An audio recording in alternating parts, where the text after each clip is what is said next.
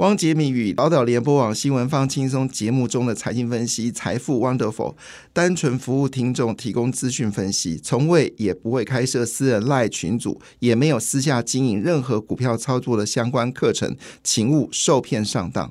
大家好，我是汪杰明。你现在收听的是 Wonderful 财富 Wonderful，麻烦你一定要订阅哦，并且打开小铃铛，叮当叮当，绝对让大家啊吸收最新的国际情势以及台股的发展，在理财投资上面也有杰明最新的知识跟观点哦。当然，回到了股票市场，在昨天的美国股市上是呃上涨的格局，但涨幅已经缩收敛了。在昨天涨幅最多的依旧是日本股市哦。那么日本股市呢上涨了一点六二。个百分点哦，正式突破了。三万六千点整数大关哦，三万六千五百四十六点九五点，哇！这次日本股市真的是强强棍哦。那菲律宾股市呢，只是上涨一点二三个百分点，是目前全球股市涨幅最好的。那欧洲股市全面开涨啊，涨幅最多是德国股市上涨零点七七个百分点，涨幅最小的是英国股市上涨零点三五个百分点，法国股市则是上涨零点五六个百分点哦。印度呈现下跌，跌了零点三六个百分点。中国股市持续重挫，好重挫。香港股市呢，已经香港恒生指数已经正式跌破一万五千点这个大关了。中国经济到底是怎么回事哦？这个跌得非常。那主要因为工商银行遭美国重罚十亿元哈。那么这是最新的消息，就是违反洗钱法，中国工商银行遭美国重罚十亿元哦。那其中有包括泄露机密资讯等缺失。那与美国的监管机构达成和解，那么罚款金额是十十亿元，哈，九点四亿元，哈，哇，这是总共是三千万美金啊。那这个消息当然，呃，就是就是呃，就是对港股来说是不利的，哈，因为工商是。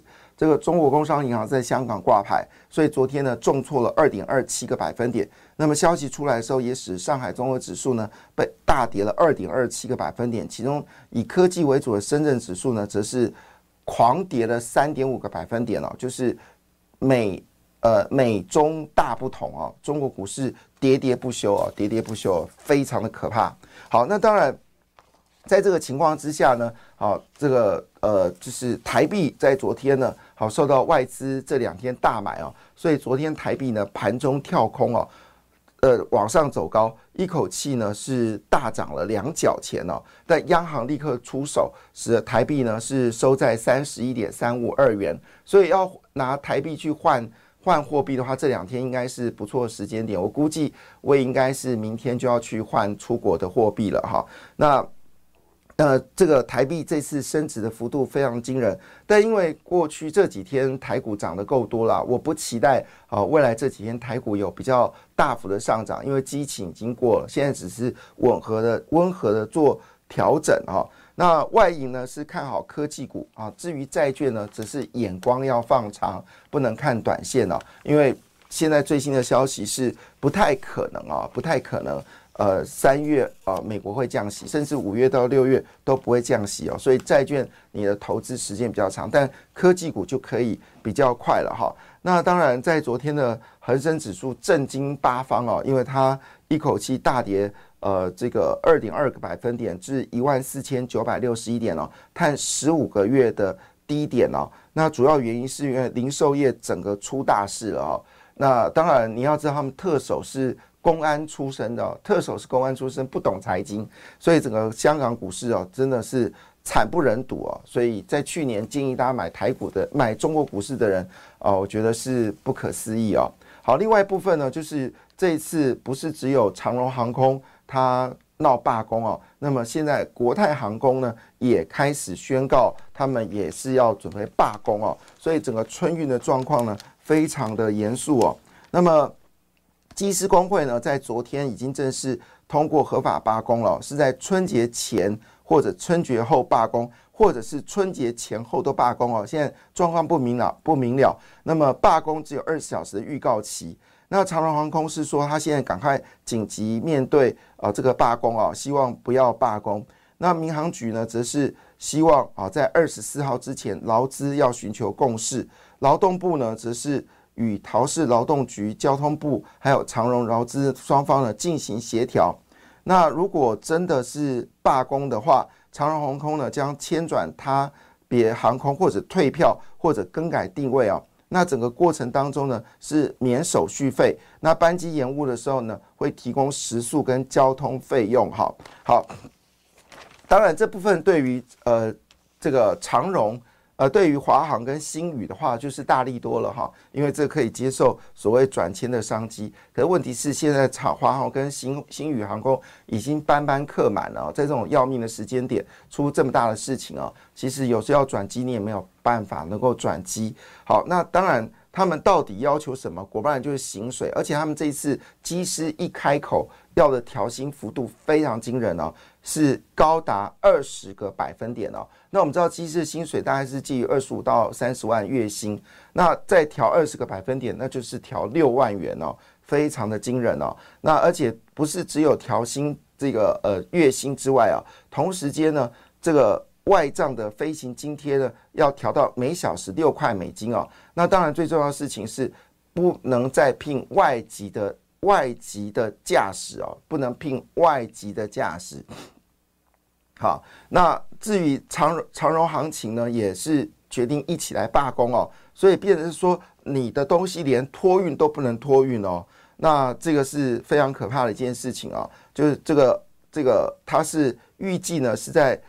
农历年后二月中开始劳资会议，意思说呢，先是机师罢工，飞机飞不上去；另外呢，就是接下来就是你想把东西送到飞机上送不去哦，这是长荣的问题，看起来是个大事情哦。那我们知道长荣刚刚换了董事长，这个是不是原因呢？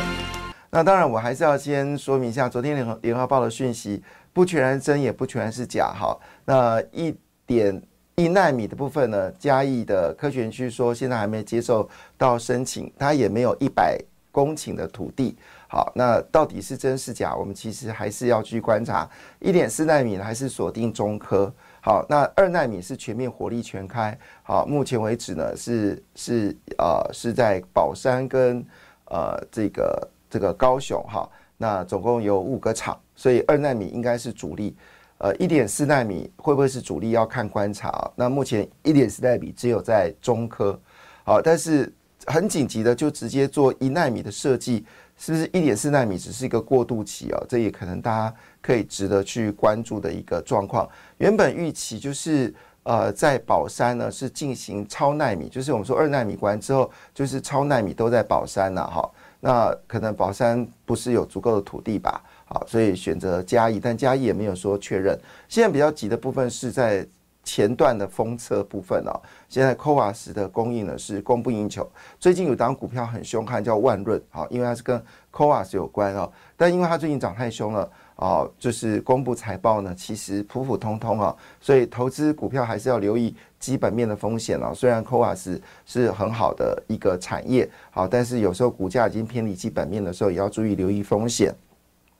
在还没有谈台股之前呢，先看这则新闻。这个新闻可能对大部分人来说，可能并不是一个大消息，但对我来看而言，这是一个大消息哦。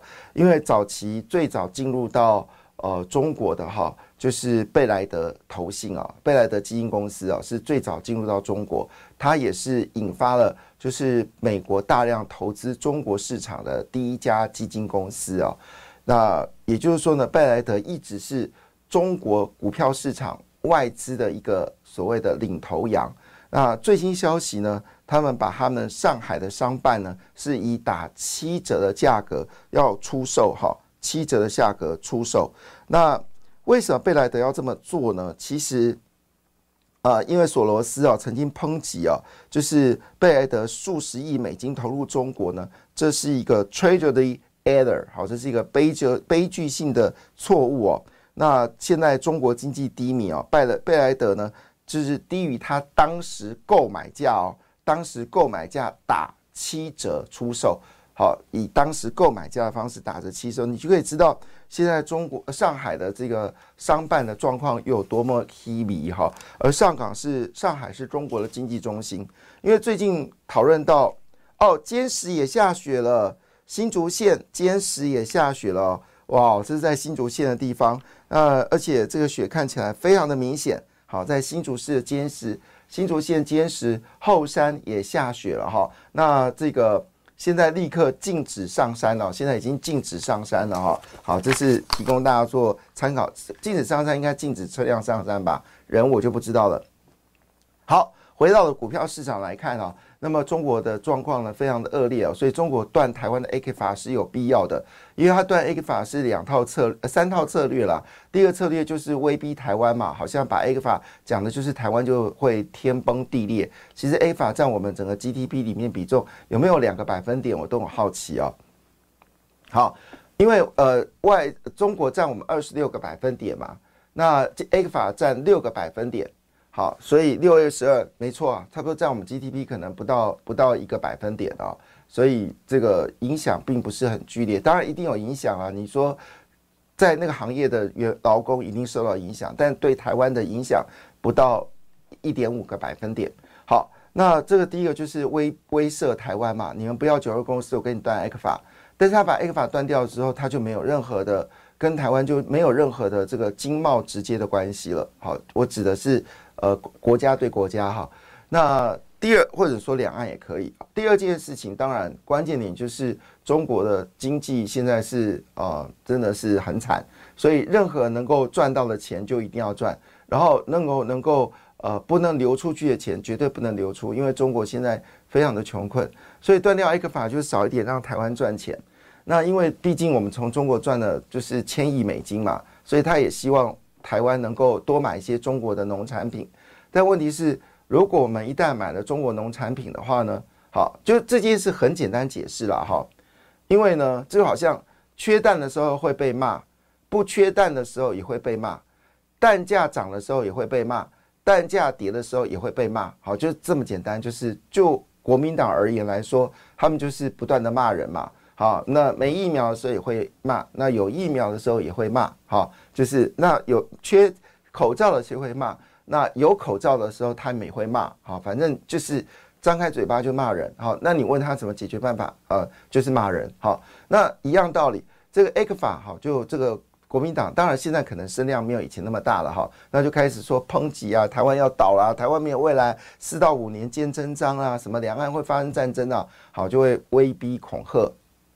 好，但是现实问题是，中国为什么要逼台湾做 A 克法？除了九二共识之外，其中一个原因是因为他很希望把农产品卖到台湾来。那我问大家一个问题：如果我们真的接受他们八百叫到九百项的产品进到台湾，我们农民一定遭受大打击，因为我们的农产品的价格比中国贵。好，那如果我们进口了免关税，好，那你觉得台湾的农民受得了吗？好，所以。如果你重启 A 克法，台湾呃政府、民党政府重启 A 克法，那我们的农民啊、传统产业啊，包括袜子啊、内裤啊等等，好，全部受到重大级的重大打击的时候，请问一下，谁要承担这个责责责任？绝对不是国民党嘛，一定是民进党嘛。所以有 A 克法也骂啊，A 法重启也会被骂，好，所以基本上我的答案是，这个东西不要也罢，所以简单来说。这个事情对台湾的影响性并不是很剧烈。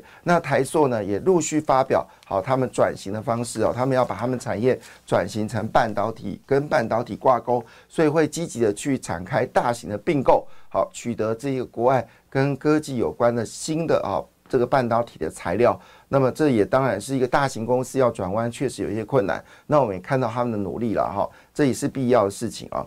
好，那另外就是有关呃这个礼拜的股票市场。那最主要是因为美国的财报呢，已经陆续要公布了。那美国财报呢，当然就影响到台股的一个状态。那我们来看一下昨天的呃台积电 ADR 呢是跌了一点零二个百分点呢，联电呢则是涨了一点七六个百分点。那么封装测试呢，日月光呢是涨一点二九个百分点呢。当然台积电激情过后之后呢，多少会有一些修正的状态。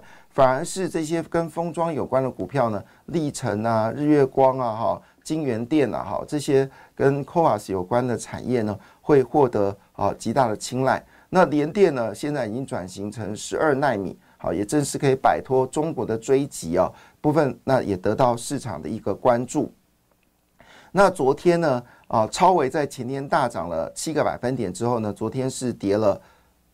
三点四七个百分点，比较明显了。其他大部分股票都是上涨，但涨幅相对是没有那么的剧烈。好，其中涨幅最高的是美光，好，涨了一点九八个百分点。好，艾斯摩尔涨了一点一七个百分点。好，那一个叫 Wolf Speed 的是涨了这个七点零四个百分点。记忆体的美光涨幅最多，涨了一点九八个百分点。这是昨天美国股市，苹果涨一点二二个百分点。那么微软是微幅跌了零点五四个百分点。好，因为财报又登场了。这次财报呢，好，就像安森美之类公司呢，都是车用电子、AI 跟半导体啊。那当然，联发科在月底呢也会有法说会哦。那么市场的焦点呢，非常的积极。所以昨天呢，主要上涨股票都跟伺服器比较有关哦。比如说像技嘉，还有伟影。好，昨天伟影涨停板非常凶猛。那么技嘉呢也涨停板了，非常凶猛。那相关的。铜箔基板、台光电，好，昨天也涨停板了。那 c o a s 昨天涨了，昨 c o a s 的万润涨了七点八三个百分点。那因为昨天呃整个风力发电啊非常惊人哦，可以供应二十万户的民众的需求哦。那么世纪钢的股价呢也持续的走高。另外呢就是有关我们说的苹果的穿戴穿戴设备哦，AR、VR，那么也使得阳明光呢昨天股价大涨了四点九八个百分点。那 WiFi Seven 正式上市了，所以昨天网通股全面上涨，好，智邦、正文、好，中磊等等，好，全面走高。那么智光，呃，智邦呢是大涨了四点八四个百分点呢。那么券商因为去年股市交易非常活络嘛，是先蹲后跳，所以呢，去年券商的获利呢是创下史上的第二高哈。那今年应该还是表现得非常的好，所以就是车用电子、AI 半导体。还有包括我们说的 IP 等等股票呢，会表现的不错。那其中呢，当然昨天最关键的焦点还是在于所谓的呃，就是 AI 伺服器啊。那广达的市值呢要拼一兆元了哈。那因为主要原因是因为黄仁勋呢第四度来台湾哦，那么这部分呢让台湾的伺服器呢吹出了信心。那包括了伟创、伟影、英业达、人保，昨天股价呢都是全面的走高哦。那么其中以广达的市值增加最快，一口气市值增加了一千两百三十六亿元。第二名就是伟创，好，市值增加了五百四十五亿元，好，股价是一百一十六块。那尾影呢，则是昨天攻到了两千一百八十五元哦，使得两千元以上的股票呢，已经到五档了哈。现在已经不是讲千元股票，现在讲的是两千元股票。好，那券商呢，昨去年大赚了六百八十七亿元哦，所以我觉得中华中呃开发金跟元大金的股价可能有低估的一个状态。好，那所以两千元俱乐部来了。好，是新 KY、信华、利旺、大力光、尾影共五档。